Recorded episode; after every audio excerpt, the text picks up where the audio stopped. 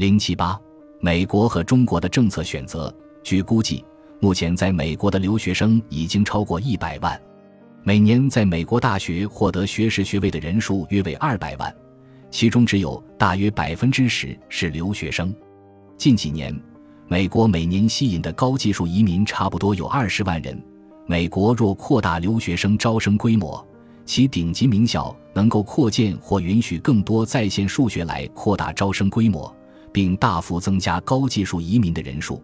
这将会进一步扩大美国人才优势，提升美国的竞争力。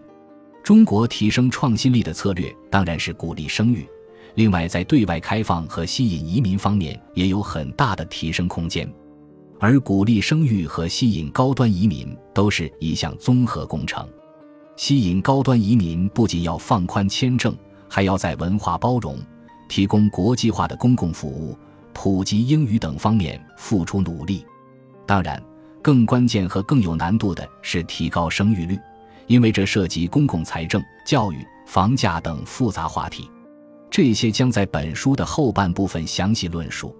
总结：从人口创新力模型来看，美国是发达国家中人口最多的国家，现在还能保持相对比较高的生育率，尤其在对外开放程度和吸引世界高端人才方面有着得天独厚的优势。因此。